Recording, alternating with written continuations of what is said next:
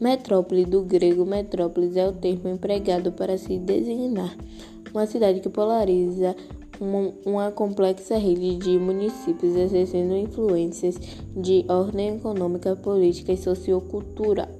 São Paulo continua sendo a maior metrópole do país, de acordo com o IBGE. O Brasil tem atualmente 74 regiões metropolitanas.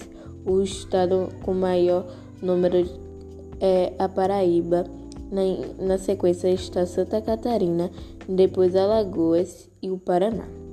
O país tem também cinco aglomerações urbanas, três no estado de São Paulo e duas no Rio Grande do Sul.